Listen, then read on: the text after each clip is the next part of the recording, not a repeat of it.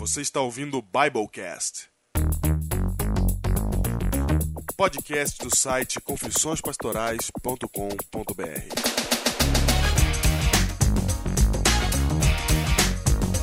Eu sou o pastor Diego Barreto, mais um ano auxiliar da Igreja Adventista da Alvorada em São Paulo.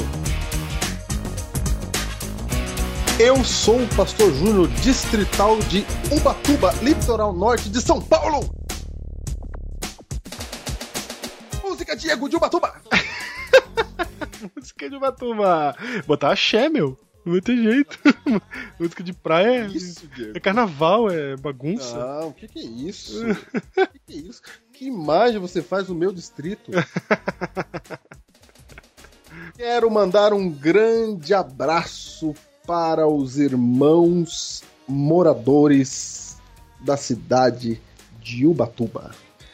Eis que estou chegando para ser seu novo pastor. É um privilégio para mim, hein? Um privilégio, hein, Diego? Privilégio. Das cinco igrejas em Ubatuba. Você que gosta de viajar, você está convidado já para estar ali na igreja, nas igrejas de Ubatuba. Eu já vou dar o endereço para vocês. Olha só, você pode ir na igreja central de Ubatuba, na rua Maranhão, 421, no centro.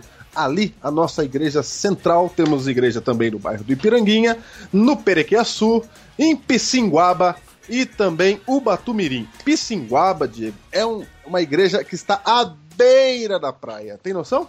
A beira da praia, Júnior. A 10 passos do mar. Nossa, imagina você pregar olhando para o mar. Eu que em Guarulhos vi os aviões, verei os barcos agora. Na cidade de Ubatuba. É isso. Então, você que está em Ubatuba aí, passando férias e quiser me encontrar, estarei em uma das igrejas de Ubatuba. Você pode ver os endereços aí no site da Associação Paulista do Vale, www.paulistadovale.org.br, no link Distritos e Igrejas. Digite Ubatuba e aí você vai saber onde é. Muito bem, estamos aí com o Biblecast número 37, o primeiro do ano de 2011, Júnior. O primeiro do ano 2011. Quem diria que o ano virou e a gente tá fazendo esse negócio ainda? Não, estamos firmes, hein? 2011, começando o primeiro ano cheio que a gente vai ter no Biblecast se a gente chegar até o final, né? É. Primeiro ano cheio. Primeiro ano cheio.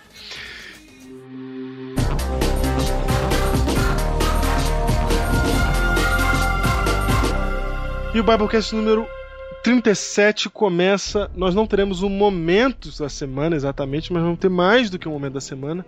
Porque o momento da semana todo vai girar sobre aquilo que nós estamos comentando durante toda a semana no Brasil, que é a Um chuva.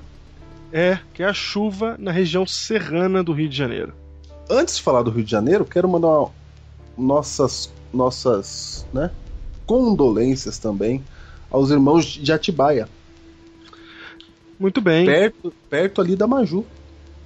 Irmãos de Atibaia, a cidade também está ali em estado de calamidade pública por causa das chuvas. E também os irmãos de Franco da Rocha, em São Paulo. É verdade, Franco da Rocha está debaixo d'água também. E não podemos esquecer, porque nos esqueceríamos por causa dos 400 mortos da região serrana do Rio de Janeiro. Diego, você que conhece lá, como é que é o lugar? Júnior, a região é uma região muito bela, muito gostosa. Vou falar pra você que eu quase fui em Petrópolis, mas um dia antes da chuva, aliás, na noite da chuvarada, eu peguei o ônibus de volta pro, pra São Paulo. E você estava na minha casa nessa noite. É verdade. Você É verdade. chegou do né? Cheguei do Rio, fui lá pra sua casa e lá é que a gente viu o que estava acontecendo. Você tem noção enquanto a gente estava conversando naquela noite, pessoas estavam morrendo? Naquele dia, sentadinho no sofá, a gente estava conversando e tinha gente vendo o rio de água e lama descendo. E um deles, inclusive, é o pastor de Areal, Moisés Pérez, que teve a sua casa invadida e perdeu tudo. Segundo segundo o pastor, Maurício Dias de Petrópolis nos informou. foi. E ex- exatamente, nós ligamos para lá e pegamos informações e nesse momento você vai ouvir a nossa entrevista que fizemos com o pastor, Sidney Rosa. pastor de Nova Friburgo, pastor Sidney Rosa, como disse o Júnior aí, e ele, Nova Friburgo, você sabe, foi a segunda cidade mais afetada, depois de Teresópolis, até agora, né? Até o momento que estamos gravando isso daqui, a cidade que tinha o segundo maior número de mortes foi a cidade de Nova Friburgo. Nós ligamos para lá e falamos com o pastor. Pastor Sidney Rosa, pastor da Igreja Central de Nova Friburgo. E você que tem Twitter deve já ter acompanhado a foto da Igreja de Nova Friburgo em meia destruição. A foto está aí no post. Ligamos para o pastor para ver como as coisas estavam. Sidney Rosa, distrital de Nova Friburgo. Alô? Pastor Sidney Rosa? Oi, Oi, aqui é o pastor Diego de São Paulo, tudo bem? tudo bem, pastor?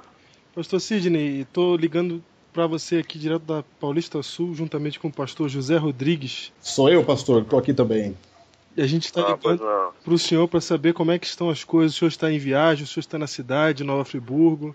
Olha, eu estive na Friburgo até ontem à tarde, mas como eu tenho crianças pequenas, eu optei por sair da cidade, porque estava sem telefone, sem luz, já ia faltar água, porque o fornecimento de água foi, foi cortado, né? Então, eu optei por sair.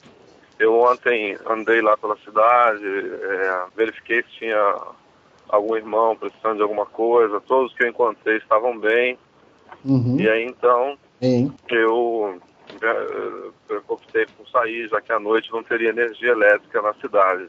E, e- e tem, algum, tem alguma notícia de irmão de igreja? Tem algum membro da nossa igreja que, que sofreu de alguma maneira? Ou tá- estão todos bem? Olha, olha, por enquanto, eh, eu não tenho informação de nenhum membro de igreja que tenha tido qualquer problema. Aham. que moram no centro da cidade, que é onde foi a região que foi a região mais atingida, esses já eh, não, não tiveram nenhum problema. Agora, o grande, a grande questão são os bairros, porque não tem acesso, pelo menos ontem, a gente não tinha acesso aos bairros, nem tinha acesso a telefone, entendeu? Por exemplo, a Vivo, a TIM, as, as companhias de telefonia celular não funcionam lá. Então a gente não tinha como é, saber se houve dano para algum irmão da igreja, né? Eu não, não consegui, até eu tenho estado em contato com a, a telefonia fixa voltou a funcionar lá agora e agora estou começando a falar com, com os irmãos, mas é, nenhum, nem- nenhum deles tem informação de ninguém que tenha tido qualquer tipo de dano, graças a Deus. Graças a Deus. Nem tão pouco, nem tão pouco a nossa igreja também no centro, é, que fica bem próximo ao teleférico, a região que foi muito afetada ali, Aham. é, também sofreu qualquer dano, graças a Deus. Inclusive, nós temos uma foto aqui da igreja, que o pessoal tá divulgando aqui no Twitter, que ela fica bem num cantinho aqui que desceu bastante lama do lado dela, né? É ela mesmo?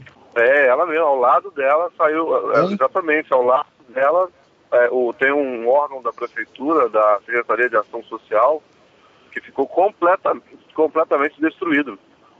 E a nossa igreja não sofreu nada, graças a Deus. Olha aí.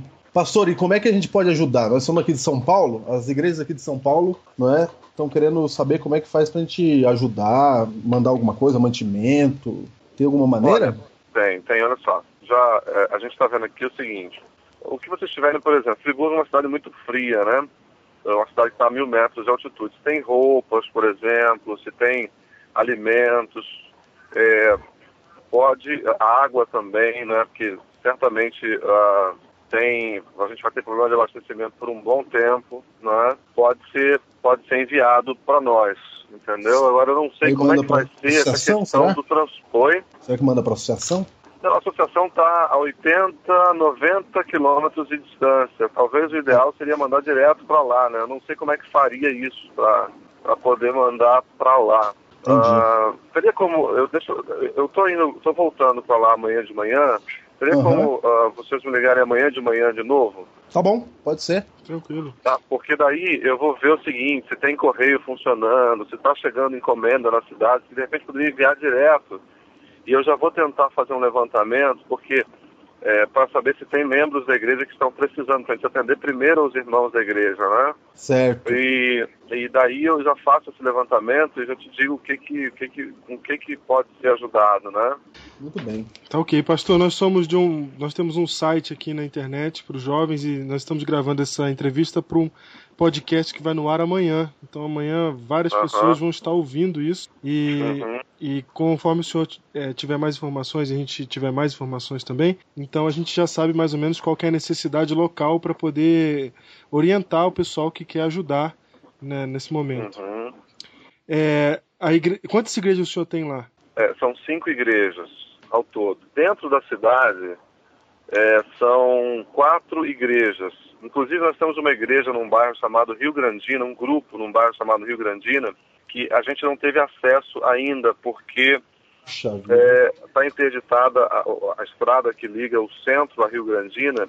E a informação que eu tive ontem pelas pessoas na rua é de que de pessoas que vieram andando de lá, que vieram a pé de lá, é que lá tem muita gente soterrada, que muita gente perdeu as casas nesse bairro Rio Grandina. Então, eu tenho quatro igrejas no centro da cidade e tem uma igreja fora da cidade de Nova Friburgo, que é um, um- uma, um município chamado Bom Jardim, que está a 25 quilômetros de distância de Nova Friburgo, que também foi afetado. Só que a gente não tem informação, não consegue ter informação porque não consegue eh, ter acesso a esses lugares, nem por telefone, nem de carro, nem nada.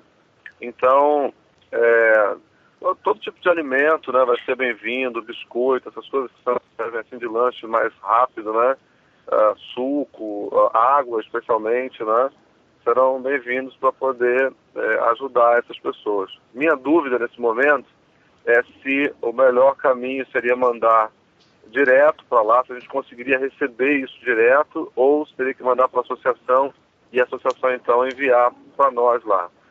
A ideia é que a gente monte um, uma espécie de QG na igreja sede para poder, quem sabe, ali ajudar eh, aos irmãos que foram ah, afetados, né? O problema é que a gente não tem informação, a gente não consegue saber quem são as pessoas que estão precisando. precisa a gente de ajuda. não... Exatamente. Ok? Tá ok, Então, pastor. espero, espero ter maiores informações amanhã por volta da hora do almoço, que é quando eu já vou eh, novamente para a cidade buscando eh, maiores informações para passar para vocês. Mas podem juntar as doações, eh, todas elas serão bem-vindas e serão necessárias porque, ah, de fato, ah, assim, a, a destruição foi grande na cidade, né? É mesmo, hein? Terrível, hein, pastor? É pastor, então verdade. amanhã a gente volta a ligar para ver como é que estão as coisas lá.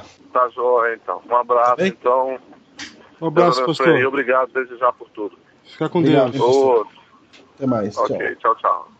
Então tá aí, esse é o pastor Sidney Rosa aí de Nova, de Nova Friburgo, no Rio de Janeiro. E você sabe que ele é pastor daquela população toda, né? É. Aquela população toda. Não, não temos ainda notícias de, de feridos entre os membros da igreja, mas entre os membros do povo de Deus temos muitos feridos lá em Nova Friburgo. Nós é, não conseguimos entrar em contato com o pastor Moisés Pérez de Areial, não sabemos o que aconteceu, mas não entramos em contato, telefone da casa dele nem no celular, não conseguimos contato. Mas é, agradecemos também ao pastor Maurício Dias, que foi citado aqui anteriormente, que é o pastor de Petrópolis. É, a cidade de Petrópolis também foi afetada, teve até a, a última contagem 36 mortos lá, mas nenhum no distrito, o, loca- o distrito do pastor Maurício Dias não foi afetado e ele nos deu algumas informações, agradecemos por isso. E vamos continuar orando e vamos ajudar, gente. Aí no post está o- o- os dados para depósito bancário para a ADRA, que é a Agência Adventista de Recursos Assistenciais, que estará lá ajudando as pessoas. É isto. Se você quer enviar alguma coisa, você tem casaco, tem roupa, se você quer ajudar, então você pode mandar tudo que você tiver de alimento, de, de, de roupa, de, principalmente de frio. Vocês viram o que o pastor falou? Roupa de frio, edredom, o que você puder para ajudar, porque é uma região serrana. Né? É, você pode enviar para a rua Celavisa, número 70, em São Paulo, que é a Igreja da Alvorada, rua Celavisa, número 70, em São Paulo. O CEP 05890-060. CEP 05890-60. Quer ajudar? Manda para lá. Nós vamos encaminhar para Nova Friburgo, Teresópolis, Petrópolis. Vamos encaminhar para Nova Friburgo. Se você quer ajudar a Atibaia, é, Franco da Rocha, você deposite na conta da Adra que está no post. Então nós começamos o ano aí com esse momento de tristeza e nós queremos fazer um minuto de silêncio em homenagem às vítimas das enchentes deste ano.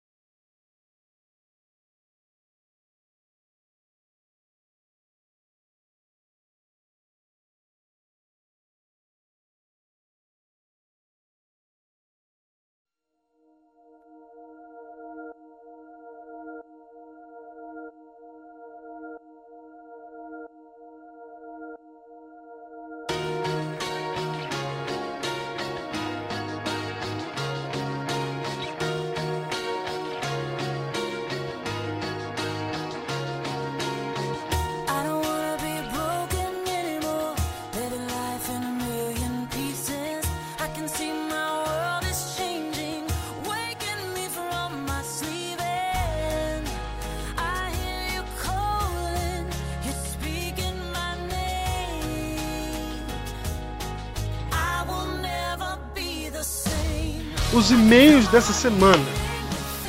Vamos aos e-mails então, Pastor Diego.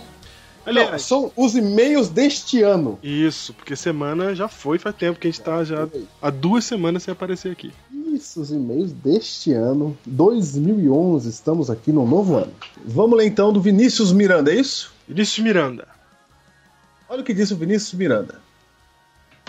Boa tarde, me chamo Vinícius e conheci o site de vocês há pouco tempo. Estou escrevendo porque sinto que Deus quer que eu auxilie o site de vocês. Olha Olha que maravilha! Que maravilha! Ê, beleza! Irei começar esse ano o curso de teologia no NASP. Atualmente sou coordenador jovem da ACP e atuo no Ministério Jovem há mais de seis anos. Bom, hoje ajudo vários sites nesse ministério, como Tinguitim, JovemAdventista.com, Portal JA, é, Misto Cremos, etc. E ele é colunista no Acal, Acal JA e no MJACP, que é o site dele. Ministério Jovem ACP. Exatamente. Estou dando o enderecinho do jeito que tá aqui, ó. Uhum. Já ajudei os outros como SOS Líder JA e Central Diretor JA. Ele é o cara, meu. Vai lendo. Eu estou explicando isso para me engrandecer. Caramba. Estou conversando comigo, né? Aham. É que a gente tá lendo ao vivo aqui pela primeira vez. Exatamente. Mas sim como cartão de visita para que possa aceitar a minha ajuda. Opa, já aceitamos na hora que você falou assim, Opa! quero ajudar. Lá em cima, é, lá em cima. Os podcasts há mais de três anos. Escuto semanalmente o Nerdcast, Irmãos.com e JV na Estrada. Por curiosidade, escutei o blog dos. Mas não gostei muito. Oh, E agora estou ouvindo de vocês. Vi que você, pelo jeito, escuta o Nerdcast também. É, Vamos deixar em aberto. Deixa em aberto. aberto, Deixa aberto. Aberto. E quase comecei um pod. Seria o Podcrente. Tinha marcado com o Areli para aquele projeto dele do Esperança Web, mas não deu tempo para terminarmos. Aí ele fez o plano B. Tô gostando bastante do podcast de vocês, principalmente quando vi o de Narnia. Me encantei há pouco tempo e depois de baixar todos os seus programas pelo YouTube, achei um com esse tema.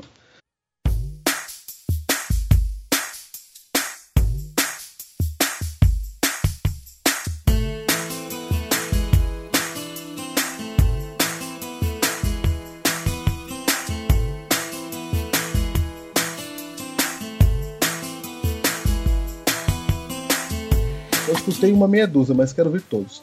O que gostaria de ajudar seria com artes para ajudar a melhorar a aparência do site. Ah, era tudo que a gente queria. muito curioso. Poderia fazer as artes de cada pod e acho que deveríamos fazer um banner de topo. Se quiserem, posso melhorar o layout geral do site, vocês que mandam. Também tenho artes interessantes que podemos criar camisas para ajudar a manter o site. Bom, me coloco à disposição. Do que precisar, estou à disposição. Estou feliz, pois Deus está usando vocês através de podcasts e eu considero o melhor podcast adventista. Oh, Marco! Beleza! Estamos quantos podcasts nesses dias? Hã? Acho que Aguarde o retorno. Vinícius Miranda, coordenador JA muito da Associação Central Paranaense. Exatamente. Muito obrigado, Vinícius, pelo seu e-mail. Estamos empolgadíssimos e vamos sim querer a sua ajuda, principalmente no que tange ao design do site, que a gente tem reclamado. Eu não sou profissional de design, nem de internet, nem de, de sites, então não, não consigo fazer o site ficar do jeito que eu quero. Eu faço o mínimo que dá pra fazer, porque é o que eu consigo fazer. Então, Diego, já, já, já, já tive uma ideia aqui, ó. ah, Podia criar um pinte o topo do site. pinte o topo do site. Mande aí a sua ideia. O header. Certo. Isso pra pintar ali. E, e- como é que é o nome dele? Cadê? O Vinícius. Vinícius. Vinícius, já manda aí a sua ideia. Não, o Vinícius. Nosso- Em, em breve, muito em breve, o Vinícius estará comandando o site. É, velho. Muito Tem mais gente que, que, que também é desse mundo que. Quem falou pra nós? Da igreja do Tucuruvi, né? Ó, Tucuruvi. Tucuruvi, realmente. E tem o Léo Fontes também, lá do Espírito Santo, que ele é designer profissional. Eu tenho orado a Deus para que o coração dele seja tocado e ele também entre nessa. E tem a Tati Barreto de Guarulhos também. Muito bem, olha aí, gente. Vamos nos reunir, gente. Vamos fazer um negócio. Vamos lá, gente. Ajuda a gente. A boca do balão. Ok. Muito bem, temos outro e-mail aqui que é o e-mail da Maju Júnior. Maju, Maria Júlia, que é ouvinte assídua desde o Biblecast número 1, Desde. heroína do Biblecast, e ela escreve o seguinte e-mail. Ela diz assim: Olá, pastores. Primeiramente, desejo a vocês um ótimo ano de 2011. Para você também, Maju. Que Deus abençoe ricamente e que dê a vocês o poder do Espírito Santo para continuar com o Biblecast neste ano novo e também para realizar novos projetos pessoais, profissionais e espirituais em suas vidas. Amém. E nós estamos percebendo que as pessoas estão vindo para nos ajudar a fazer um 2011 um Biblecast sensacional. É isso aí. E ela continua dizendo assim: quero expressar aqui meus profundos agradecimentos, pois o Biblecast está mudando minha rotina de vida. Aprendi muito e sei que muito tenho ainda para aprender e principalmente para aplicar em minha vida. Mas com o Biblecast, em todas as sextas-feiras, pude me nutrir da sabedoria bíblica de tal forma que, mesmo que muito ainda eu tenha para modificar em minha vida, sei que o que aprendi nunca sairá da minha mente. Glória a Deus. Assim, peço a Deus que o Espírito Santo atue em minha mente e coração para que o revamento e a reforma sejam completos em minha vida neste ano. Amém, hein, Júnior? Esse devia ser um desejo de todo mundo, hein? Esse é o meu também, viu, Maju? Reforma e revivamento para esse ano 2011. Quero agradecer também pela indicação do livro Deus em Questão, ah, é. Ela mandou um e-mail pra gente e tal. Isso nem foi pro ar, né? Ou foi? Ah, foi pro ar sim. Que, que ela queria dar pro professor dela e a gente indicou o livro Deus em Questão e tal. Isso. Ela fala: dei de presente esse livro pro meu professor e orientador, Arthur, e ele gostou muito. Disse que era o que ele estava precisando. Que tem aí, várias questões de sua vida que ele quer saber qual é a posição de Deus a respeito. Olha aí. Porque Deus tem o que você precisa. Sabia? Olha aí, Júnior. Que legal. Deus tem o que você precisa e ele usa várias mentes para isso. É só a gente descobrir. É isso que vamos falar nessa série, nesses próximos Biblecasts. Outro livro também indicado por vocês no Biblecast 36, eu dei de presente de Natal para uma amiga, que é o do Rick Warren lá, Uma Vida com Propósito. Ela deu para Andrea e ela disse que o livro é muito bonito e que vai seguir a jornada de leitura e da mudança de vida. Peço a vocês que orem por essas duas pessoas. Então, gente, eu e o Júnior vamos orar pelo Arthur e pela Andrea.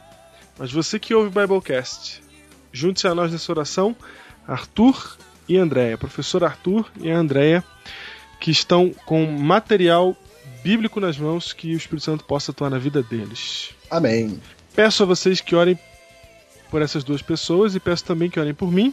Ela conta aqui da sua própria vida.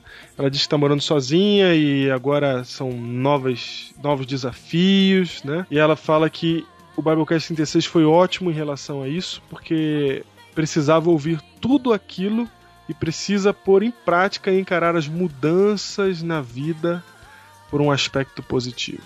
Todos nós estamos passando por mudança esse ano, hein? Oh, todos nós. Todos nós. Verdade. É eu vou verdade. casar, você vai. Eu vou mudar de distrito e de cidade, né? É até os heróis do Biblecast, porque o Nito Xavier também vai casar, Júnior. Olha a música de casamento. Você já começa o ano dando trabalho. Ah, eu demorei, hein? Demorei. Demorou nada. O primeiro episódio você tá botando aqui já. Não, alguns minutos. Música de casamento, se você quer acessar o site. Eu vou dizer, vou espalhar pro mundo já. Nito Xavier está casando. www.prometo.com.br barra Thaís e Nito. Ai, que legal. Prometo.com.br Prometo.com.br E aí, a Maju continua aqui dizendo pra gente que gostou muito do tema de mudanças, que pra ela vai ser importante. Ela acaba de estar numa fase de mudança também, acaba de terminar o mestrado, vai morar sozinha e tal. É aquele momento da vida de alterações na estrutura básica, né? Você está acostumado com Isso. esse tipo de vida e agora vai mudar, então que Deus possa guiar todas essas mudanças. Ela também está no vice-direção do departamento de comunicação da igreja dela. E ela falou que esse ano pretende divulgar o Biblecast. Se Deus abençoar e der capacidade, gostaria de criar uma classe bíblica para ouvir o Biblecast com jovens e demais interessados e discutir a respeito dos temas. Olha aí que ideia boa, gente. Maravilha. Maravilha. Quase que você foi pra igreja de Bragança, né? Você viu que mudou o pastor de Bragança e eu mudei também, hein? Olha aí, ó. Quase. Quase. Não é? Muito bem, gente. É isso. Ela continua falando mais algumas coisas no e-mail aqui, mas em suma é isso. Estamos em espera da chuva serôdia, de uma reforma, de um revivamento da igreja. Todos nós, Maju. Ok. Fábio Tavares de Araújo Fábio Tavares de Araújo. Disse o seguinte: Olá, sou membro da Igreja Adventista de São Miguel Paulista. Um abraço pra São Miguel Paulista. Quem mais dos heróis de São Miguel? Nossa. Um herói forte, né? Temos o Thiago Um Hiroshi, grande herói. Isso, ele é de São Miguel é, Paulista. é. Como é que é o nome daquele cara que gerencia. Centurião. É o Centurião É, dos heróis do Biblecast, porque ele tá desde o começo também.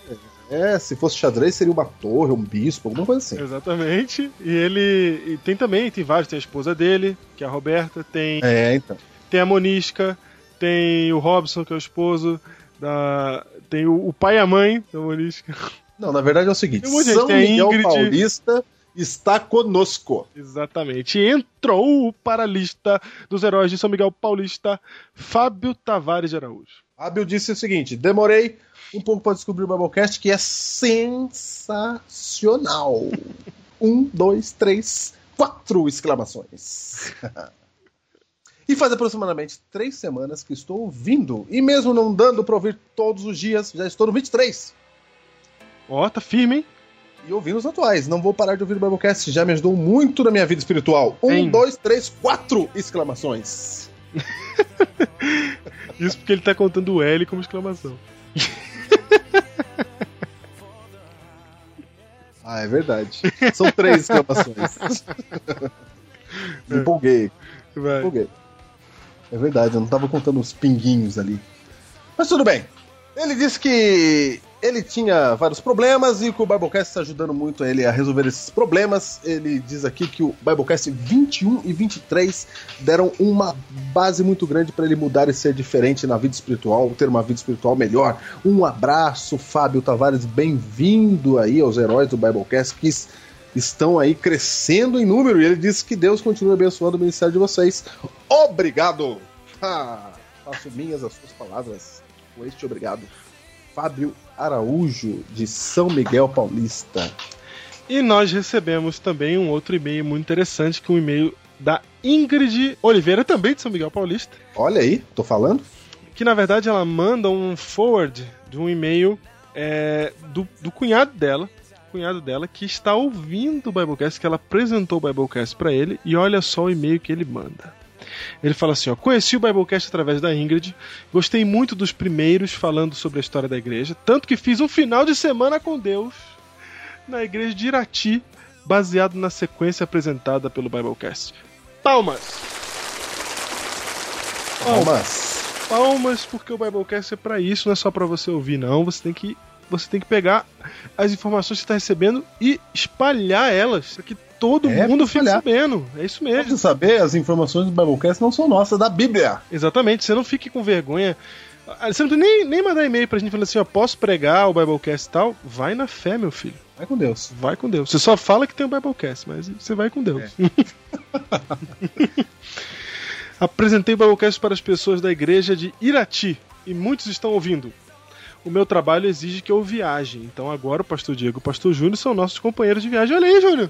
Opa! Estamos viajando no Brasil nem estamos sabendo. Sempre nas segundas-feiras, de manhã, estamos viajando pelo interior do Paraná, ouvindo e aprendendo com vocês alguns episódios que tem que ouvir duas vezes, porque são interessantes e contêm muitas informações. Estamos orando para poder continuar com a campanha de vocês nas nossas viagens. Mesmo sabendo que. Companhia, companhia. Companhia. Quebra o copinho, o primeiro copinho de 2011.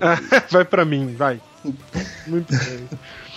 Então, voltando, né? Mesmo Na sabendo. verdade, você podia quebrar o copinho das exclamações, né? É verdade! Moleque, é verdade. Mesmo sabendo que não é fácil editar e produzir este material toda semana, mas vocês vão conseguir. Ótimo, amém. Viajamos eu, João, o Diego e o Luciano, que se batizou. Olha aí que legal. 12 de setembro do ano passado. Isso, passou em setembro do ano passado. E está muito interessado no Biblecast, pois este podcast é uma das fontes que estão com certeza firmando cada vez mais a fé do Luciano. Amém. E direcionando ele para a Bíblia, fonte maior de conhecimento. Obrigado, Pastor Diego e Pastor Júnior, pela iniciativa deste podcast e agradeço sua companhia nas viagens em 2010 e convido para continuar viajando conosco em 2011 sem multas de preferência este ano. Amém. Ok, música de viagem. Ju... Que música de viagem! Como assim, Ah, Diego? eu Música vou de viagem tem várias. Vou botar Pedro e Bino aqui, carga pesada. É verdade, claro. Tô falando, ó. Preciso estar aqui para desenvolver a criatividade. João, é minha função aqui. João Carlos Pedroso, aqui assim no e-mail, publicitário, olha aí. João Carlos Pedroso, muito obrigado pelo seu e-mail. Aliás, obrigado a vocês todos que escreveram. Muito obrigado a Ingrid, inclusive, tá vendo aí? Olha- Olha só como é interessante. Você divulga o Biblecast e depois pode contar histórias como essa. É. Obrigado você que manda e-mail, que manda tweet, que fala com a gente, que, que fala conosco. Isso é muito legal mesmo, porque tem muita coisa que a gente fala que a gente fica assim, será que o pessoal ouviu? Será que o pessoal tá, tá sabendo? Será que o pessoal tá entendendo? Então, quando vocês dão o feedback, é mu- muito bom para nós. Valeu mesmo a todos vocês que comentaram em 2010 e 2011, que venha 2011. Estaremos juntos aí nas viagens, hein? Ok. Ok, e pra terminar, Júnior, essa parte dos contatos, que fazia tempo que a gente não fazia, por isso a gente tá fazendo longa hoje também. Foi. É o seguinte, no Facebook, você agora tem o grupo Biblecast. Também no Facebook. Também no Facebook eu vou até mudar o nome desse grupo, eu vou botar Heróis do Biblecast. Opa. No grupo Heróis do Biblecast, tô mudando aqui agora ao vivo, ó. Atenção. Ao vivo. Heróis do Biblecast. Acaba de mudar. No grupo Heróis do Biblecast, você tem a oportunidade de participar com a sua carinha lá pra gente ver, com as suas atualizações que você quiser postar lá. Todos nós que fazemos o Biblecast e ouvimos o Biblecast estaremos nesse grupo. Procure no Facebook Heróis do Biblecast, vai estar no nosso post o link. Ok. Ok? Ok. E o livro de hoje, Júnior? O livro de hoje é o que norteia a série, o que inspira a série. Estamos adentrando hoje. O livro é o seguinte: O Fator Melquisedeque. O Testemunho de Deus nas Culturas através do Mundo, de Don Richardson, da editora Vida Nova. Aqui está. Esse livro mostra Deus atuando de maneira excepcional, de uma maneira que você nunca imaginou. Você pensa que Deus está trancafiado, ou seja, os limites de atuação de Deus estão limitados a uma igreja, você está enganado. Deus ele é maior que tudo, ele tem trabalhado muito mais do que você imagina. Até maior que o você pode- cristianismo, né? Isso, isso, além do cristianismo, você vai ver a atuação de Deus além das fronteiras cristãs, a atuação do Deus cristão. Então é um livro sensacional. Aí é o livro, o primeiro livro de 2011, O Fator Melquisedeque.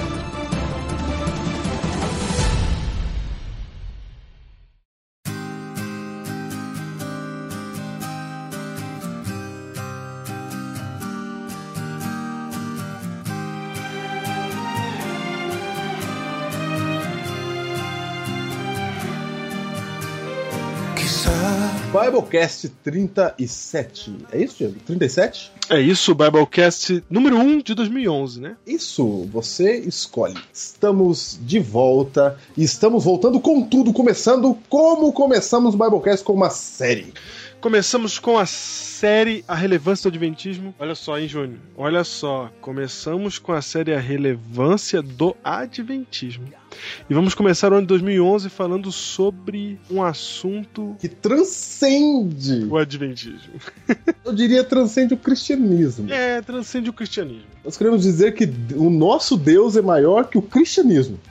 Será que isso é possível? As pessoas devem. Ah, já pensou? É lógico. O nosso Deus. Gente, você é cristão, você não sabe. Mas Deus, ele é maior do que você pode imaginar. Muito maior.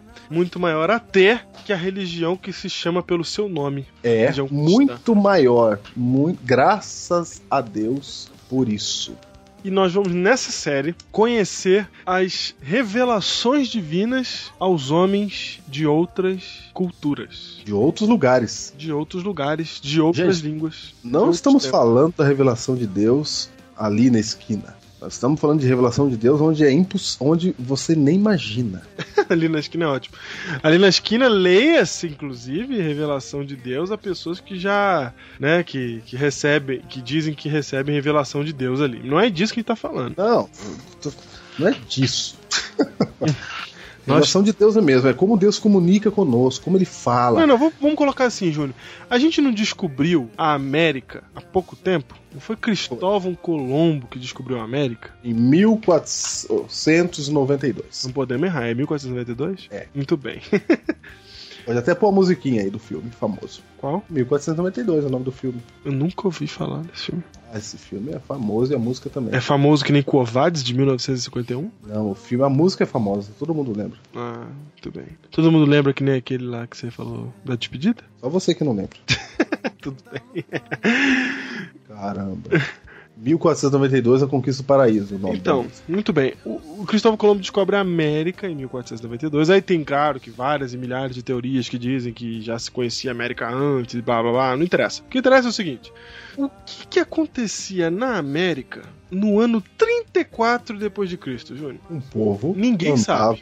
Ninguém sabe. Tinha um povo, tinha uma galera que vivia aqui, mas ninguém sabe, certo? Ninguém sabe.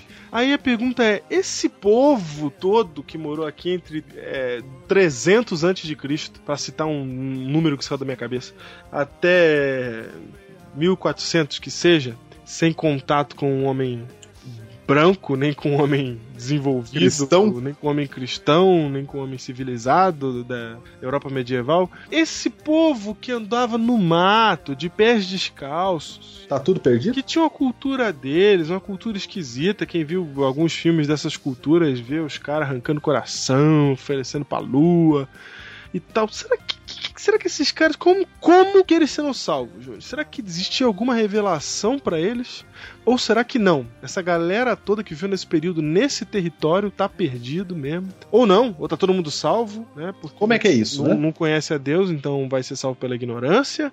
Ou será que tá todo mundo perdido? Como é que funcionava isso? Como é que Deus vai julgar isso? Como é que ele vai ser justo e julgar isso? Essas pessoas que aparentemente, aliás, aparentemente não, com certeza eu posso afirmar, não tiveram acesso à Bíblia, portanto a revelação profética por meio do povo judeu, então Não chegou lá. não podendo fazer parte da, da seita, que no começo era a seita que saiu do judaísmo, que era a seita dos cristãos, e mais posteriormente que virou a religião cristã, não podendo fazer parte de nada disso, como que esses, essas pessoas vão saber quem é Jesus, vão saber quem é Deus? Como? Para começar respondendo isso, nós vamos mostrar a grandiosidade do nosso Deus. Que Deus está além, maior do que aquilo que a gente pode fazer por ele. Por isso começa agora a série de três episódios, O Fator Melquisedeque. Por que se chama o fator Melquisedeque? Já já vamos explicar, não vamos explicar agora não. Muito bem, tá bom. O tema de hoje, E o tema de hoje é o Deus desconhecido. Extra ecclesiam nulla salus. Com essa série, que começa agora, nós queremos mostrar que Deus vai além das nossas possibilidades. O fator Melquisedeque, o Deus desconhecido. Esse termo Deus desconhecido já soa um sininho na nossa cabeça, né? Soa. Atos 17, né? Atos 17. Vamos então para. Nós chegaremos lá. Não, antes de chegar em Atos 17, Ah, explicaremos aqui o fator Melquisedeque com o texto-chave ah, é verdade. da série. Com o texto-chave da série de três Biblecasts.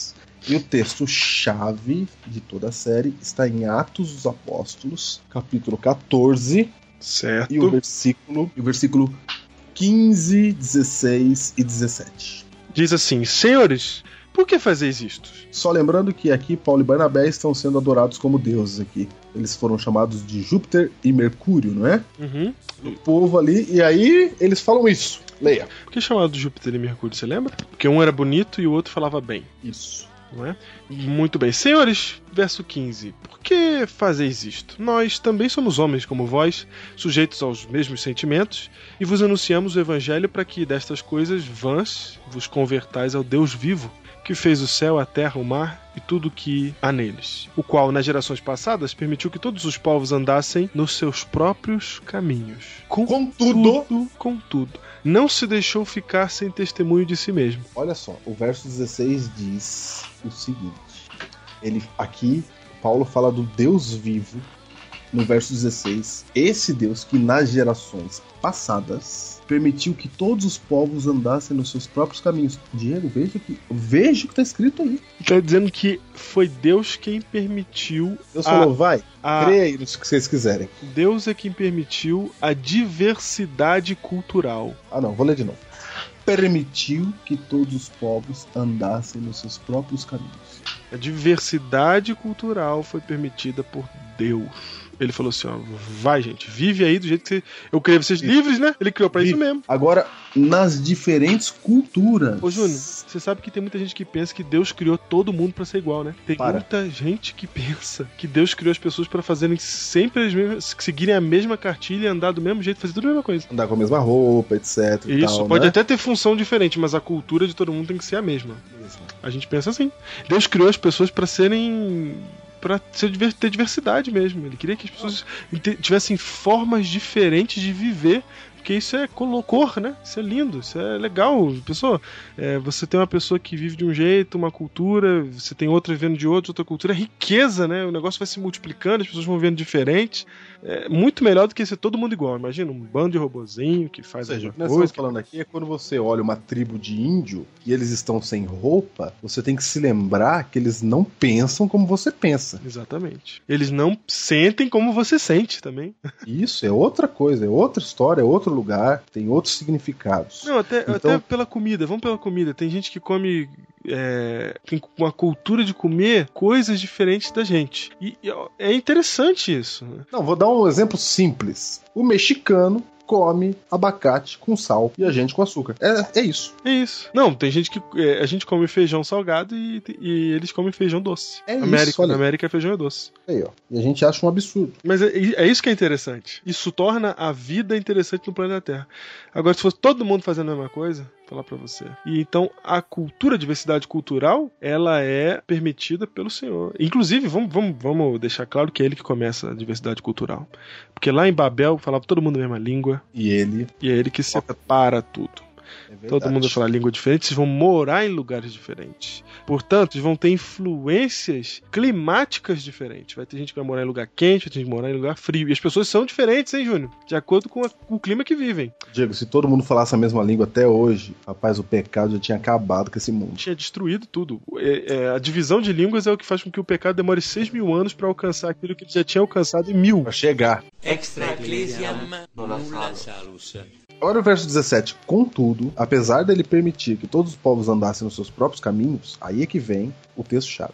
Contudo, Deus não se deixou ficar sem testemunho de si mesmo. Diego, o Opa! que, que é isso? Diego? Quer dizer que Paulo está dizendo que ainda que hajam diferenças culturais, Ainda que você more lá no rincão africano, ainda que você acredite na caipora morando no rincão do Mato Grosso, ainda que nunca você tenha visto uma Bíblia Sagrada, de alguma maneira, diz Paulo, Deus não se deixou ficar sem testemunho de si mesmo. Ou seja, ele se revelou para essas pessoas, De alguma maneira, ele se povos. E é disso que trata o fator Melquisedeque. Só para você lembrar, quem é Melquisedeque? Rei de Salém. Rei de Salém, que é a cidade que dá Ele origem ao nome Jerusalém, né? A mesma região. Ele, é- ele é sacerdote do Deus Altíssimo, segundo Gênesis, né? Segundo Hebreus também.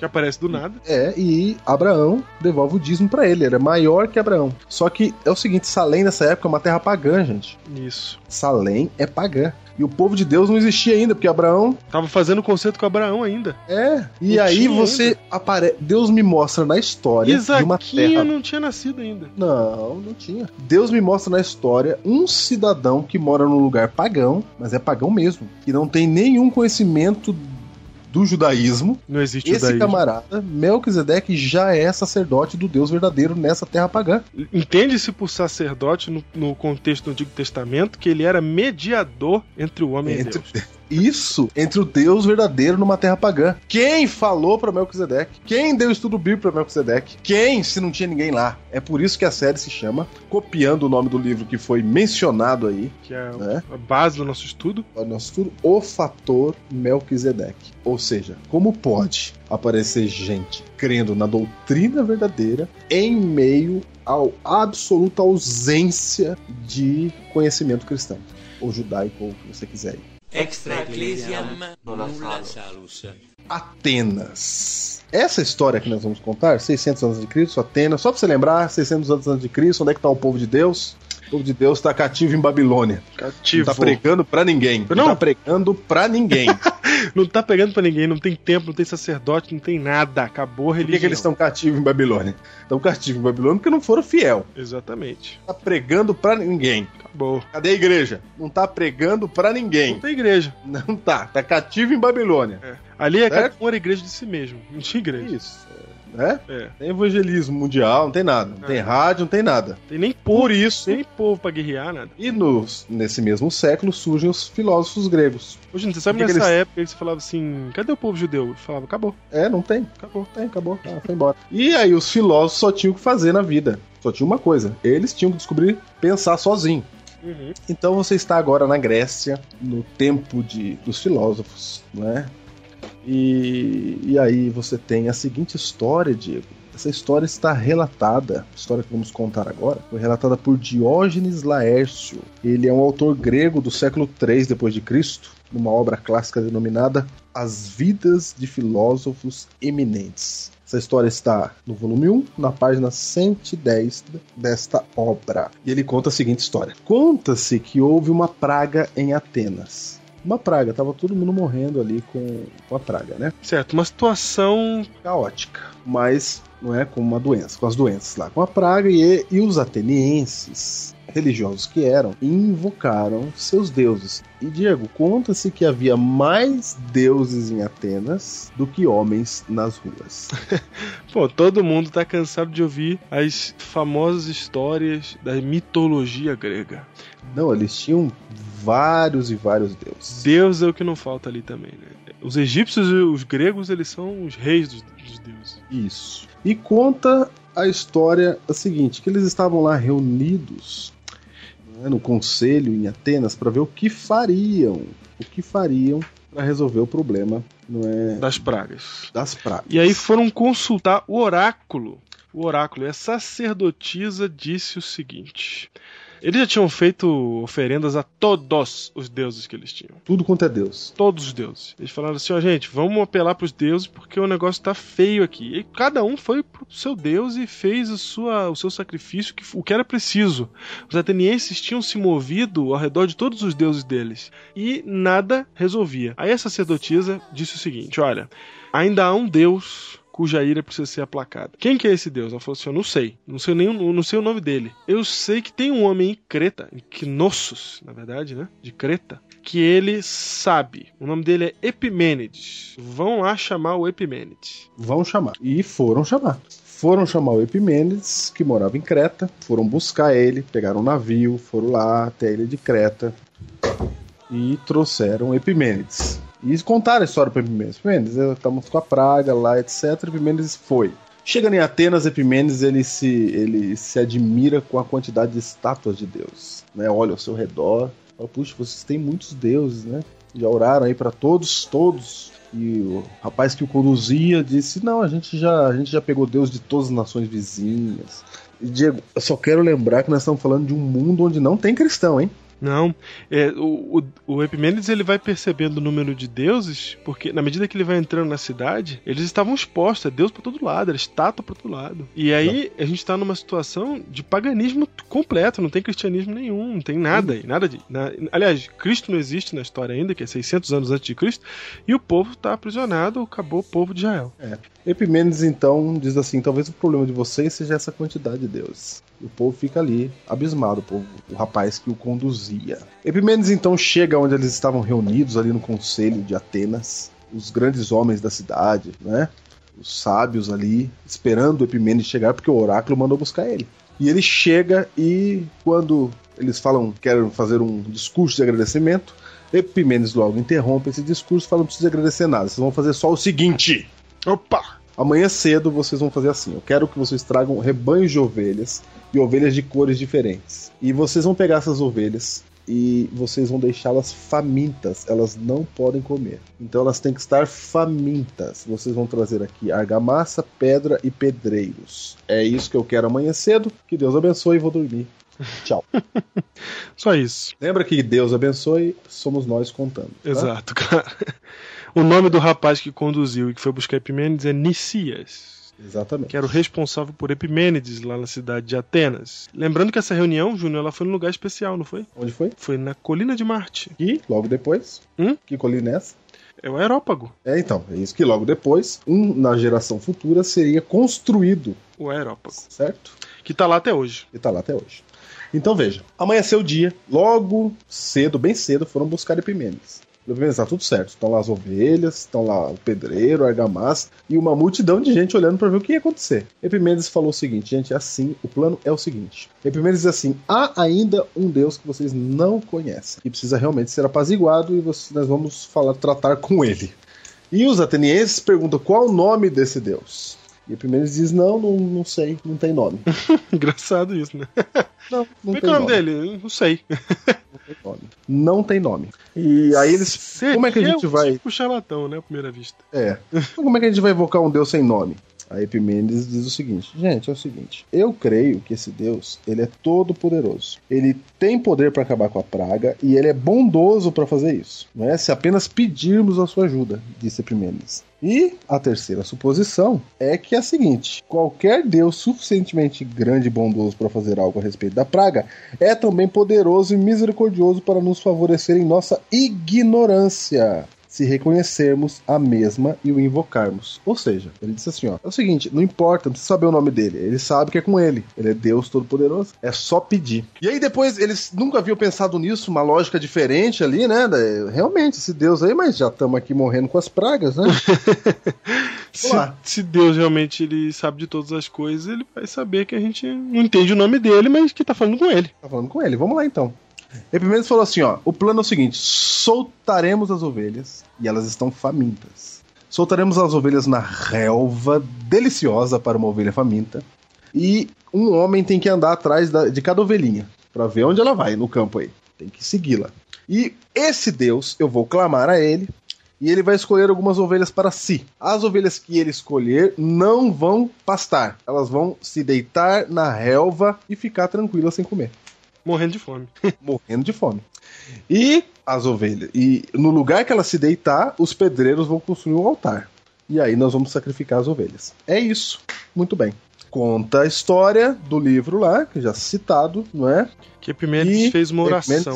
Exatamente. Gritou: prepare para soltar as ovelhas na ladeira sagrada, uma vez soltas. E aí ele fez a seguinte oração: Ó tu Deus desconhecido, contempla a praga que aflige essa cidade. E se de fato tens compaixão para perdoar-nos e ajudar-nos, observa este rebanho de ovelhas. Revela a tua disposição para responder, eu peço, fazendo que qualquer ovelha que te agrade, deite na relva em vez de pastar. Escolha as brancas se elas te agradarem, as pretas se te causarem prazer, e as que escolheres serão sacrificadas a ti, reconhecendo nossa lamentável ignorância do teu nome. Olha só. Tudo você vê que a coisa gira em volta da, da ideia de que não se sabe o nome dele, né? O Diego é o seguinte: só o fato de ter uma história dessa relatada em algum lugar já é espetacular. Já é espetacular, já é. Não é? é impressionante. Extra ecclesiam nulla salus.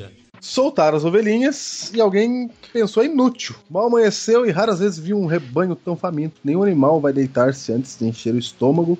E quem acreditará então que foi um deus que o levou a isso? Mas Epimenes estava lá com a sua cabeça baixa, só esperando depois da oração, né?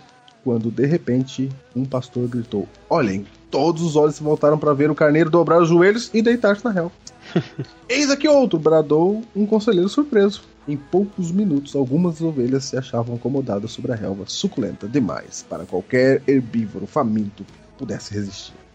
E disse os sábios conselheiros: falou assim, se fosse uma só, a gente ia achar que tá doente. Essa aí tá com problema.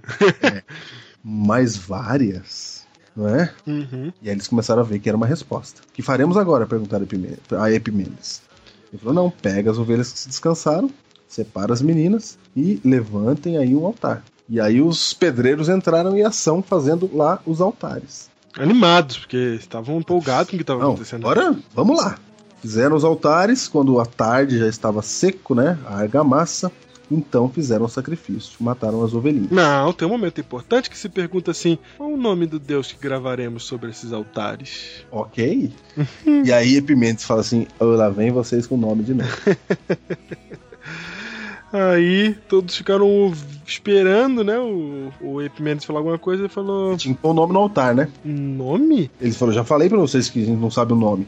Vou inventar nome agora. Ele fala: a divindade cuja ajuda buscamos agradou-se em responder à nossa admissão de ignorância. Se agora pretendermos mostrar conhecimento, gravando um nome, quando na verdade não temos a menor ideia a respeito dele, temo que vamos apenas ofendê-lo. Olha só. Não, não podemos correr esse risco, concordou o presidente do conselho. E aí, declarou Epimendes com um sorriso raro e disse: escrevam simplesmente as palavras agnostotel. Ou Um Deus desconhecido. coloca isso no altar. Correto? Correto. Correto. Aí e a está. praga, aconteceu com a praga? Acabou. Findou-se a praga. Findou. Está relatado no livro que nós dissemos aqui. Está relatado. Findou-se a praga. Ok? E há outras evidências de altares sem nomes lá em Atenas. Né? Outras evidências que você pode achar em outras literaturas. E há aí uma evidência bíblica também. Porque, Júnior, a gente está contando a história aqui do altar ao Deus desconhecido que está relatada aonde na Bíblia? Em Atos capítulo 17, certo? Certo. Então nós temos duas histórias. Temos uma história grega, e aí você tem Paulo indo pregar na Grécia. No mesmo lugar que esteve Epimênides. Local. Só que, Não é? Fica a pergunta: será que essa história tem alguma coisa a ver? Vamos lá, vamos primeiro para a história de Atos. Vamos lá. Paulo chega em Atenas para pregar o evangelho. Agora sim, o evangelho cristão. Só que Paulo chega 600 anos depois desta história, Isso. Ok? Ok. E Paulo fala: Bem vejo que vocês são homens religiosos por causa dos altares. Paulo era um exímio pregador. Paulo começa fazendo, né, empatia com o povo. Isso mesmo. Eu tô vendo que vocês são religiosos mesmo, porque pelo tanto de Deus que vocês têm aqui, vocês adoram É, bem. Atos, Atos 17, 22. Perceba que Paulo está falando com uma cultura diferente da sua. Uhum. Diferente. Agora- Ele é romano e radicado judeu. Isso. Agora, verso 23. Porque passando e observando os objetos do vosso culto, encontrei também um altar no qual está escrito ao Deus desconhecido. Aí Paulo diz: Pois esse que adorais sem conhecer é precisamente aquele que eu vos anuncio. O Deus que fez o mundo e tudo que nele existe, sendo ele Senhor do céu e da terra, não habita em santuário feito por mãos humanas, nem é servido por mãos humanas, como se de alguma coisa precisasse, pois ele mesmo é quem a todos dá vida, respiração e tudo mais. De um só fez toda a raça humana para habitar sobre toda a face da terra, havendo fixado os tempos previamente estabelecidos e os limites de sua habitação, para buscarem a Deus e porventura tateando o possam achar. achar, bem que não está longe de cada um de nós, pois nele vivemos, nos movemos e existimos, como alguns de vossos poetas têm dito. Olha, Paulo cita agora os filósofos gregos, não é? E ele cita quando ele diz, pois nele vivemos, nos movemos e existimos. Verso 29, sendo pois geração de Deus, não devemos pensar que a divindade é semelhante ao ouro, prata ou a pedra, trabalhados pela arte, imaginação do homem. Ora, não levou Deus em conta os tempos da ignorância, agora, porém, notifica aos homens que todos em toda parte se arrependam. Porquanto estabeleceu um dia em que há de julgar o mundo com justiça por meio de um varão que destinou e acreditou diante de todos, ressuscitando-o dentre os mortos. Aí está o sermão de Paulo em Atenas. Você vê que Paulo, ele começa citando um altar ao Deus desconhecido, Júlio. Ou seja, tinha um altar lá mesmo. Tinha um altar. E onde, onde Paulo estava, verso 22? Ele estava levantando-se no meio do aerópago. Exatamente no mesmo local. Exatamente o mesmo local aonde foi aonde aconteceu a situação do Epimênides. Aí, no verso 23, ele fala do Deus desconhecido. Olha que interessante, e tem mais, ele fala que o Deus desconhecido é o Deus que ele vem anunciar. A pergunta que salta aos nossos olhos é: esse altar ao Deus desconhecido é o mesmo altar de Epimênides, da história de Epimênides? Sim, porque está no mesmo lugar. Aí a Ok. segunda pergunta: será que a história de Epimênides era conhecida por Paulo? Será que a história de Epimênides realmente aconteceu antes de Paulo ou ela é posterior a Paulo, já que Diógenes escreveu depois de Paulo? A pergunta que vem à nossa mente, essas são as perguntas que vêm à nossa mente, porque a gente quer comprovar se aquela história lá é verdadeira, se ela tem realmente, se Paulo sabia dela. E a resposta está em dois textos da Bíblia do próprio Paulo. O primeiro está diante dos nossos olhos aí, que é o verso 27 e 28. 28. Não. Pois nele vivemos e nos movemos e existimos. E aí Paulo diz, como alguns de vossos profetas têm, poetas têm dito. Não, ele tá. Paulo- o Paulo 27 afirma que também. essa frase O 27 também. Pode confiar. Ah, tá. Para buscarem a Deus, porventura tateando, possam achar, bem que não está longe de cada um de nós, pois nele vivemos e nos movemos e existimos. E agora Paulo dá o crédito, como alguns de vossos poetas têm dito. Essa, essa frase que acabamos de ler não é de Paulo. Não é. Não. o- é, alguns dos filósofos têm dito, dois pontos, porque dele também somos geração. Ok. Só um detalhe. Um profeta inspirado de Deus pode citar autores não inspirados. Isso. Certo? Certo. Pode. Pode. E aí o que acontece é que Paulo está citando Epimênides. Seria muita coincidência Paulo falar do altar ao Deus desconhecido e citar Epimênides por pura coincidência, né? Olha, tô aqui, achei Deus, tem um altar aqui Deus desconhecido. Eu acho, primeiro, se você chega num lugar e vê um altar do Deus desconhecido, você não, não sabe que aquele ali é, é, é, é o teu Deus, a não ser que você conheça a história daquele altar. Isso mesmo. E ele chega e olha, não, tá vendo aquele ali? Aquele ali é o Deus que eu vou falar pra vocês. E cita propositadamente profeta, é, é, desculpa, filósofos gregos citando um texto do próprio Epimênides. Portanto, isso faz a gente acreditar, não prova, Mas faz a gente mas faz a acreditar. gente acreditar que Paulo conhecia a história e que essa provavelmente era uma história verídica. Realmente a história de Epimênides é real. E para ficar ainda mais claro o relacionamento de Paulo com Epimênides, você vai lá em Tito, Tito, capítulo 1, verso 12. Diz assim: foi mesmo dentre eles um seu profeta, opa, opa, chamou de profeta, que disse: cretenses sempre mentirosos, feras terríveis, ventres preguiçosos. Olha, percebeu que esse profeta tá falando pros cretenses. De onde era Epimênides? De De Creta. Creta. Não, não, e tem, vou dizer uma coisa: esse é uma citação de Epimênides. É. uma citação de Epimênides. Então, assim, não tem. É, é, histórica, entendeu? Você vai ver o que, que Epimênides escreveu, você vai ver que Epimênides escreveu. Cretenses sempre mentirosos, feras terríveis, ventres preguiçosos. Paulo vai cita Epimênides no título, no texto de Tito 1, 12, só que ele acrescenta antes um título para Epimênides, ele chama Epimênides de profeta. Porque, Júnior, num período onde o povo estava aprisionado, onde o povo estava cativo em Babilônia, espalhado no meio de outra cultura, sem sacerdote, sem templo, tinham o seu profeta, tinham, mas estavam sem sacerdote, sem templo, portanto, sem adoração a Deus, sem pregação de qualquer coisa, sem. sem não, não, não tinham pessoas que adentravam ao judaísmo nesse período. Nesse período de vácuo, lá em Atenas, abriu-se uma janela para se conhecer o Deus verdadeiro. E quem foi lá, foi por meio de uma revelação lá da sacerdotisa e tal, vai chama Epimênides lá de, de Creta, ele vem e ele faz todo esse processo que a gente contou na história e cria então o altar ao Deus desconhecido e sacrifica ao Deus desconhecido lá. Esse cara foi um profeta. A pergunta é a seguinte: quem falou com Epimênides? Não tinha ninguém pra pregar pra ele. Não tinha. É disso que nós estamos falando. É o mesmo- fator Melquisedeque. É, da mesma maneira a gente pergunta quem falou pra Melquisedeque. Quem foi que Tinha falou? ninguém pra O cara falar. lá em Quinosso, em Creta, ele era filósofo, Júnior. Era um cara que devia ficar meditando, né? Pensar Isso. na vida, nas coisas. Eu não sei. Eu sei que alguém, alguém falou pra ele. Ele não sabia o nome de Deus, mas ele sabia quem era. E tem mais uma coisa, Júnior, no texto lá. Porque no texto do Aerópago, que Paulo fala em Atos 17, que ele tá pregando, ele fica exaltando o fator criativo de Deus. Ele é o criador. Ele fez todas as coisas. Ele fez tudo que existe. E é exatamente esse o discurso de Epimênides em, em- em Atenas. Ele fala, ele é o criador. Ele é o, ele é o que fez tudo, tudo, tudo, tudo o resto que tem aí, tudo que existe, foi ele que criou. É o mesmo discurso. Então, quem foi que falou para Epimênides? Quem falou? E eu quero lembrar vocês que isso é só o começo. Nós separamos três Biblecasts para dar exemplos assim. Se você falar, ah, esse exemplo aí, não, calma. Calma. Só o primeiro. Esse é só. É só o primeiro. E nós queremos começar o ano assim. Só que agora, Diego, eu quero falar um detalhe aqui. Fala aí. Um parêntese em Atos 17. Hum. Quero falar do verso 30, que a gente lê esse texto separado da história do capítulo todo. O verso 30 faz parte do sermão de Paulo lá, que ele cita o Deus desconhecido. O verso 30 diz assim: Ora, não levou Deus em conta os tempos de ignorância. Agora, porém, notifica aos homens que todos em toda parte se arrependam. Diego, é o seguinte: Pergunta pra mim, pergunta pra mim. eu vou perguntar. Eu, Diego. eu, eu, eu.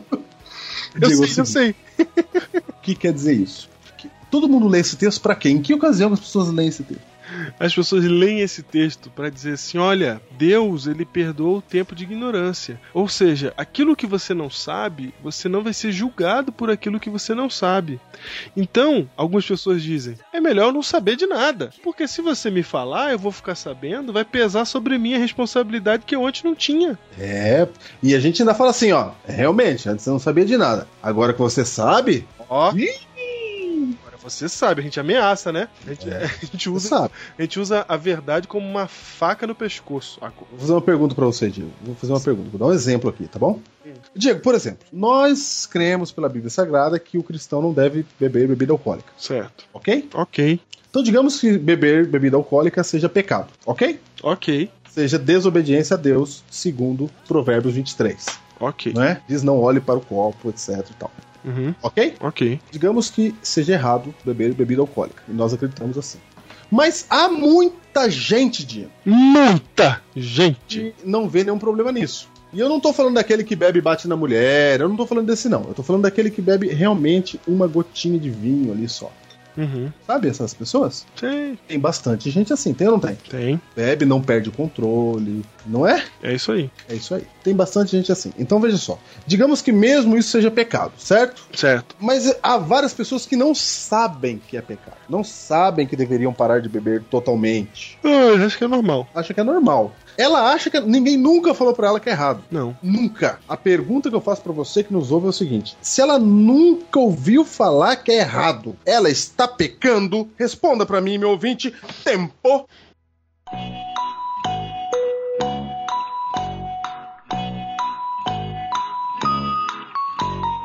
Diego, vou dizer um negócio pra você. Hum. A maioria diz que não é pecado.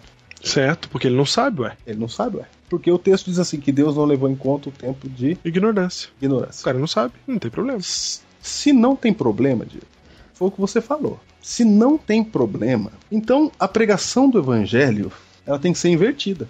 Como assim? Porque quando eu prego o evangelho, eu tô levando problema para as pessoas. É verdade. É melhor deixar ela na ignorância. Porque ignorância, se Deus não leva em conta, a pessoa tá salva. É. Então a pregação do evangelho devia ser o seguinte: a gente se esconde num buraco e fala assim, a gente já sabe, a gente guarda. Exatamente. Porque se o povo ficar sabendo, vamos, mas não vamos contar pra ninguém. vai dar uma encrenca pra eles. Mas ninguém pensa assim. Tu fala assim, ah, já que eu descobri, eu quero que outro descubra também. Já que eu tô sofrendo, eu quero que todo mundo sofra. Vamos pregar esse evangelho. Não, você tá entendendo, Diego? Porque se a pregação, se o ignorante está salvo, a salvação é pela ignorância. É só não contar então pra ninguém. Paremos de pregar. E eu percebi isso um dia que uma menina disse isso pra mim, que você falou aí. Ela falou: não quero saber, porque se eu souber, eu vou ter que tomar uma decisão. Você vê um negócio desse? Eu falei: olha, é mesmo. É mesmo, ela tá salva, né? Ela não sabe, tá tudo bem com ela. Deus não leva em conta o tempo da ignorância. Pra que, que eu vou contar as coisas então? Não, melhor nem avisar. Pra que pregar evangelho? Diego, perceba que a gente às vezes fala as coisas sem perceber as implicações daquilo que a gente tá falando. Nossa, isso me dá um desespero. E de pai pra filho vai passando as coisas aí. E a gente prega com ênfase aquilo que Deus não pregou. E sabe por que, que Deus não pregou, Diego? Porque eu vou ler pra você um texto de Oséias. Hum, leia. Oséias, capítulo. Como é que você relaciona aqui pra mim? Você explica aí pra mim. O que, que tá escrito em Oséias capítulo 4, verso 6? Tá escrito assim, ó. O meu povo está sendo destruído porque lhe falta o conhecimento. Olha que coisa. Olha aí, falta o quê? O conhecimento. conhecimento. Ah, agora, olha, olha que contradição. Em um texto ele fala, tá morrendo porque não tem conhecimento. E no outro fala, ah não, Ah, não, sem conhecimento tá tudo tá certo. tudo certo. Ignorância tá livre. Quem tá ignorante aí? Quem tá ignorante, levanta a mão. Resolvido? Não, Vem certo, é. Deus não leva em conta o tempo da ignorância. Anjo, você já atualizou o número de ignorantes hoje É, tá ignorante. no livro da vida? Ah, eu fico até triste de pregar, porque o cara era ignorante agora não é mais. Olha o que que eu causei na vida dele. Nossa, eu sou um algoz. É, e Deus é terrível mesmo. Gente, mas a Bíblia diz que é o contrário. A Bíblia diz que o povo morre, ele está sendo destruído porque falta conhecimento. Ignorância leva à destruição e não à salvação. Ah, você nunca tinha ouvido falar disso, né? Mas é isso que a Bíblia fala. Então, como é que eu vejo Atos 17, verso 30? Atos 17, verso 30, está escrito o seguinte: Ora, não levou Deus em conta os tempos de ignora- da ignorância. Da ignorância, diz o texto, não é isso? Da. Qual ignorância? Não é de ignorância, é da ignorância. Isso, é qual Ele ignorância? tá se referindo a uma ignorância específica. Qual? Qual A ignorância? ignorância do nome do Deus. É lógico, a ignorância Deus estava sendo desconhecido. discutida o tempo todo por Epimênides e pela galera lá no, no- na colina de Marte. Ou seja, você não pode tirar o texto do contexto ali do, de Atos 17. Paulo tá num sermão, ele tá falando assim, ó. Vocês não conhecem esse Deus. Tá vendo esse altar escrito ao Deus desconhecido? Eu vou apresentar esse Deus para vocês. Esse Deus é o criador do céu e da terra. Ele criou todas as coisas. De um único homem fez todas as pessoas. Eu tô falando dele. Aí os atenienses vão dizer assim: puxa, mas a gente tratou mal o altar dele. Porque eles largaram o altar dele, né? Uhum. Ele tratou mal o altar dele, a gente não levou ele em consideração. Aí Paulo falou assim: não, calma. Esse Deus é tão bondoso que ele vai relevar esse período que vocês não sabiam quem ele era. Exatamente. Ele vai falar assim: olha, ele não, ele não vai levar em conta o tempo vocês não sabiam dele. que vocês não sabiam dele, de ignorância. Agora, olha o que o, o verso 30 continua. Ele fala assim: ó, agora, porém, Paulo continua. Ah, Notifica aos homens que todos em toda parte se arrependam. Diego, se Deus não leva em conta o tempo da ignorância, pra que, que tinha que arrepender do tempo da ignorância? pra quê? Não tá sabendo de nada, deixa eles assim. Se Deus não leva em conta, não precisa de arrependimento, tá perdoado. Pronto. Mas não é assim. Paulo fala assim: ó, Deus não levou em conta vocês não conhecê-lo, só que agora vocês precisam de arrependimento. Vocês nunca souberam o nome dele, quem era ele, etc e tal. Vocês não sabiam que eles estavam com, É, ele vocês- estava com os judeus, que ele estava fazendo todos os esquemas para que por meio dos judeus todo mundo sejam salvos. Você não sabe agora quem são. se arrependa. Você não Diego, sabe de Jesus, você não sabe que vai ter que teve que teve morte na cruz, você não sabe de nada disso, que ele tem um filho, ele até fala isso, né? É. Na, na pregação. Vocês não sabem disso, mas não tem problema. Agora você sabe. Se arrependa de não ter sabido antes. É disso que ele tá falando. Ou seja, Diego, toda vez que você fez uma coisa errada na sua vida, ela conta como pecado. Conta como pecado. Mesmo que você não diz- saiba se é ou se não é. Não, e a Bíblia diz que se você não saber que é pecado, o que, que vai acontecer? Você vai ser destruído porque lhe falta Conhecimento. E para provar isso, tem o texto de Romanos, capítulo 1, e diz. que as pessoas são indesculpáveis. Opa! Não, lê, lê o texto. Lê, por favor. Romanos 1, verso 20. Romanos capítulo 1, Romanos capítulo 1, verso 20 diz assim: Porque os atributos invisíveis de Deus, olha, Júnior, Os atributos invisíveis de Deus, aqueles que não podem ser vistos. olha, assim o seu eterno poder, como também a sua própria divindade, claramente se reconhecem desde o princípio do mundo, sendo percebidos por meio das coisas que foram criadas. Olha a revelação de Deus. Olha só, ele tá falando assim, ó, se você olhar para a criação de Deus, como Epimênides fez, porque os filósofos, eles, eles tentam entender o mundo natural, as origens. Essa é, essa é a função dos filósofos, muito mais na época da Grécia Antiga, né? Epimênides, ele é contemporâneo de Heráclito. É, eles estavam ali pensando pensando em o, o que deu origem às coisas, como tudo começou, contemplando a criação. E Paulo fala assim, ó, por meio da criação, por meio das coisas que foram criadas, desde o princípio do mundo, isso não é uma coisa de agora, de Heráclito, de Epimênides, de, de- de- do nosso período, é uma coisa que vem desde o princípio. É possível se reconhecer claramente os atributos invisíveis de Deus como seu poder e a sua divindade. Continua lendo. Por isso, Por de- isso, por porque isso, dá, porque dá para reconhecer, porque Deus se revela para todo mundo, até quem não tem Bíblia, certo? por isso, tais homens são indesculpáveis, Júnior. O que, que os homens são? Indesculpáveis, Júnior. Quais homens que são indesculpáveis? Aqueles que não tiveram a revelação da Bíblia, aqueles que não tiveram. Diego, os ignorantes. O que, que os ignorantes são, hein? Indesculpáveis. Como é que Deus perdoa a ignorância assim? Não é isso que a Bíblia diz. Eu li o verso 20, mas eu vou ler o contexto, o 18 e 19 de Romanos 1, fala assim, ó: A ira Vai. de Deus se revela do céu contra toda impiedade e perversão, perversão dos homens.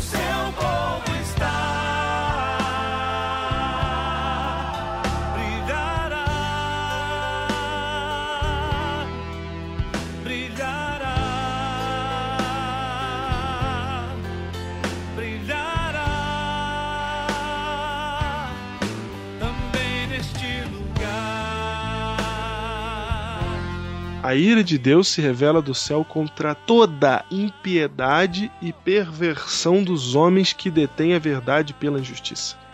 Porquanto o que de Deus se pode conhecer é manifesto entre eles. É, entre eles, ó. Olha, Lá longe. porque Deus lhes manifestou. Ele os manifestou como? Da maneira como eu acabei de ler, no verso 20.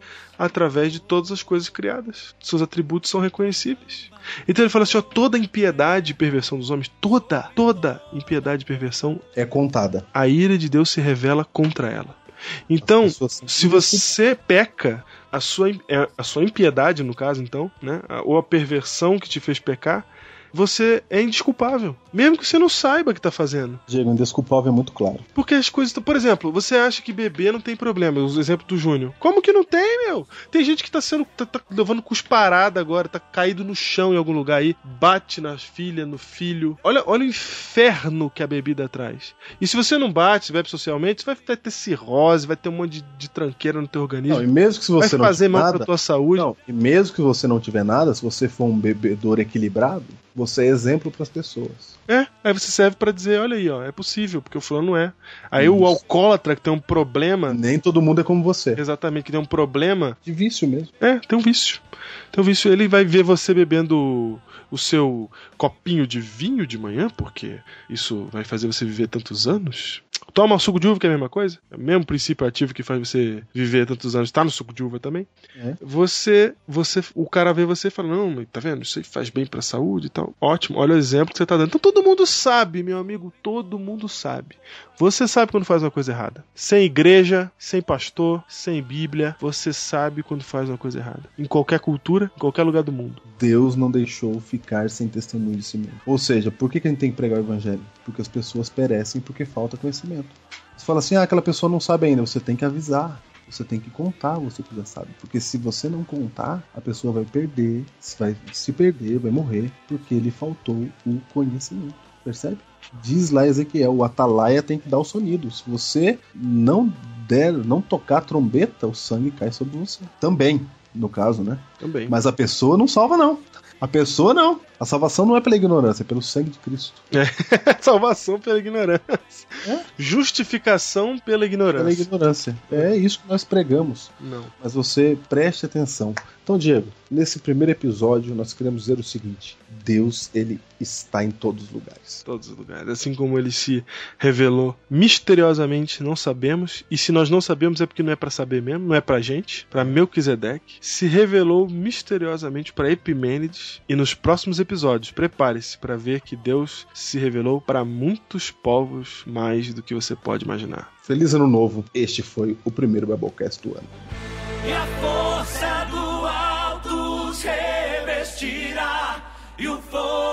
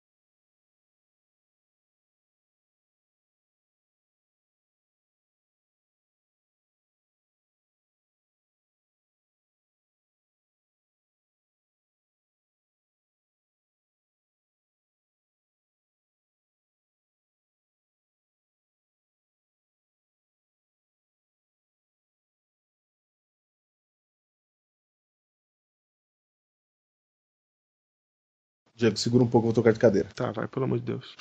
Esqueci, meu. Peraí. É muito barulho pra administrar, minha gente. É muito barulho. Vocês estão vendo esse tique-tique-tique, ó? Aproveitar que ele saiu. Vocês estão ouvindo? É, pois é. Não sei o que, que eu faço esse barulho.